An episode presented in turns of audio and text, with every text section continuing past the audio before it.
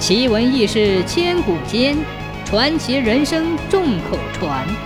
千古奇谈。话说大清雍正年间，山东东昌府出了个奇女子。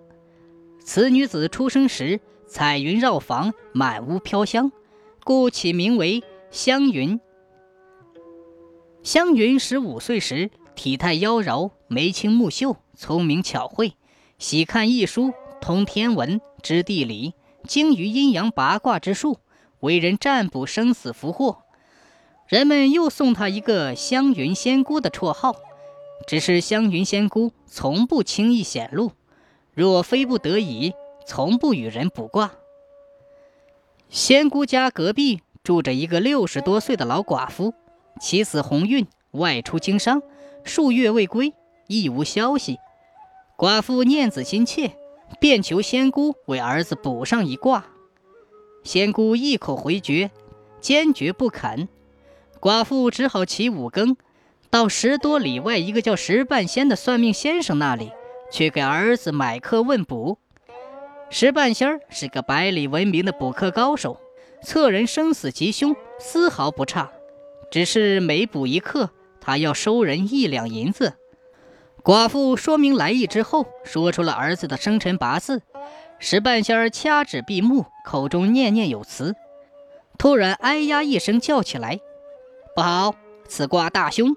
你儿子命绝于今晚三更，死于碎砖石下。”寡妇闻言大惊失色：“可有救吗？”“救倒是有救，只是……”石半仙儿顿了顿：“你得破费十两银子。”我一个寡妇人家，到哪里去弄这么多钱呢？先生行行好，求你救救我儿子吧！寡妇说罢，扑通跪倒在石半仙跟前。不想石半仙冷冰冰的从牙缝里挤出俩字儿：“大放悲声，送客。”一挥手，转身进了里屋。寡妇回到家中，已哭成了泪人儿。听到隔壁寡妇凄惨哭声，仙姑赶忙跑过来探问究竟。听罢寡妇的哭泣，仙姑觉得有蹊跷，难道石半仙儿真的有如此灵验？于是她当即向寡妇要过鸿运的生。不想三番五次刻卜之后，她却摇摇头叹道：“石半仙儿果然名不虚传，你儿子果真要在今夜三更死于碎石之下。”寡妇悲惨的哭声引来了乡邻，大家一边替寡妇流泪，一边纷纷跪求仙姑救救寡妇的儿子。仙姑面露难色，许久才开口：“好吧，让我试一试。只是这事千万不要声张。”他如此这般对寡妇吩咐了一番之后，让其速从办理。当夜三更时分，仙姑来到寡妇家中。贴起一位新官马，点起两炷香，将一盏油灯、一碗清水、一只鸡摆在堂中的几案上，又将寡妇的一缕头发剪下，附于木勺柄上。接着，他左手拿着木勺，右手捻着针诀，口中念念有词，走到门前，将大门连敲三下，赶忙叫寡妇高叫了三声“鸿运”。做完这一切之后，仙姑起身回家，让寡妇在家中静候儿子佳音。第二天天刚亮，寡妇仍不见儿子的踪影，正忐忑不安时，家中忽然闯进一个人，打眼一看，正是儿子鸿运。寡妇泪流满面，起身迎上去：“母亲，儿子险些见不到你呀。”鸿运便诉说起他昨晚奇异的经历来。原来鸿运外出日久，思母心切，便昼夜兼程赶回家来。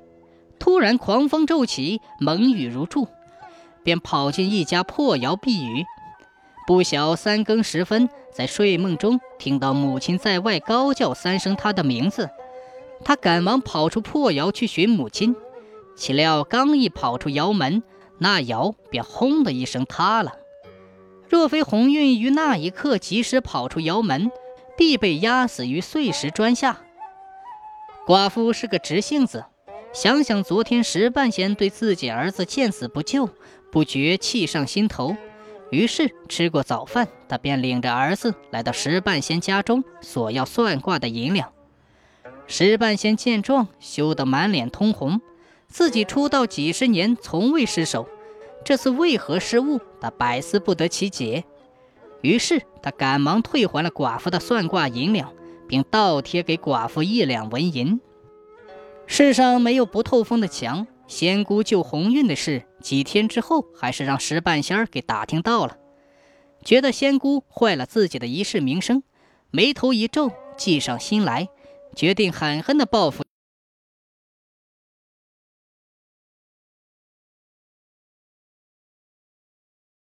旁，原来这墓旁立着一个一丈余高的大石人。只见石半仙朝着石人左手念诀，右手仗剑。把一道符贴在了石人的身上，接着口中念念有词，道了一声“走”，那大石人竟忽然拔地而起，飞了起来，在空中盘旋了一周，猛地朝仙姑家砸去。石半仙见状大喜。第二天一大早，石半仙便叫醒了儿子，到仙姑家里去看究竟。不想儿子打开家门，大吃一惊。原来那个大石人竟不知为何立在自家的门前，而且把院门堵得严严实实。原来仙姑早就料到石半仙要暗算自己，并算出当晚夜半三更时分将有一个大石人压在自己身上，于是早早的画起一道符贴在卧室门上，然后在房内点燃灯盏，对灯盘坐。三更时分，一阵阴风吹来。接着，一个大石人从天而降，直朝着仙姑卧室的那道门撞来，不偏不斜，正巧撞在那道符上。结果，砰的一声巨响，房门安然无恙。而大石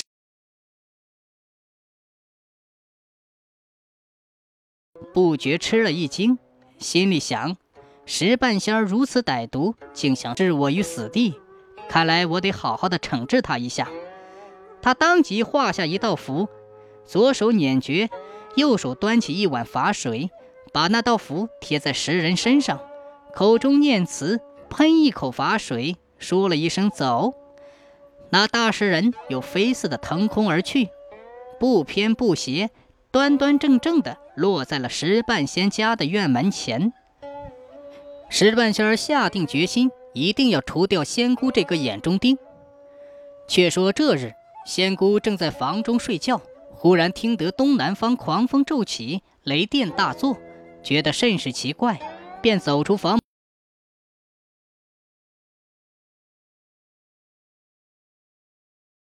盘旋飞舞，暗吃一惊，掐指一算，方知是石半仙正在做法暗算自己，冷笑一声道：“哼哼，好个石半仙，你真狠毒！上次用石人来砸我。”这次做法又想用雷电击我，三番五次的想置我于死地。今天倒给你点颜色瞧瞧，叫你好好领教一下本姑娘的厉害。只见仙姑闭目凝神，计时捻诀，口中念念有词，忽然睁开双眼，望着五道白气，大喝一声：“走！”结果那五道白气又忽的掉头飞回去。飞至石半仙家上空，轰隆一声劈了一个炸雷，不偏不斜，正打在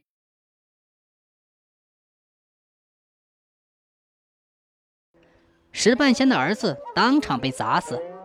石半仙也被惊得目瞪口呆，半晌说不出话来。醒过神后，石半仙赶忙去救儿子，不想儿子心脉依然跳动，身体尚有余温。就是不省人事，动弹不得。石半仙脱去儿子的衣服查看伤情，却发现儿子背上印着五朵梅花血印，仿佛刀刻一般，不觉得心中大骇。想不到仙姑这个黄毛丫头竟然练就了梅花奇功大法，真是了不得。看来我石半仙远非她的对手。石半仙用尽了平生所学，施展各种技法去救儿子。无奈，三天过后，儿子还是没有醒来。思来想去，黔驴技穷，生不出一点办法来，只好舍下老脸，厚着脸皮再次跪倒在仙姑家门前，祈求仙姑再次到福来救活儿子。石半仙儿在仙姑家门口连跪三日，终于感动了仙姑。仙姑给了他一道符，石半仙拿回家，在儿子背上一贴，儿子当即醒来，背上的血梅花也就消失了。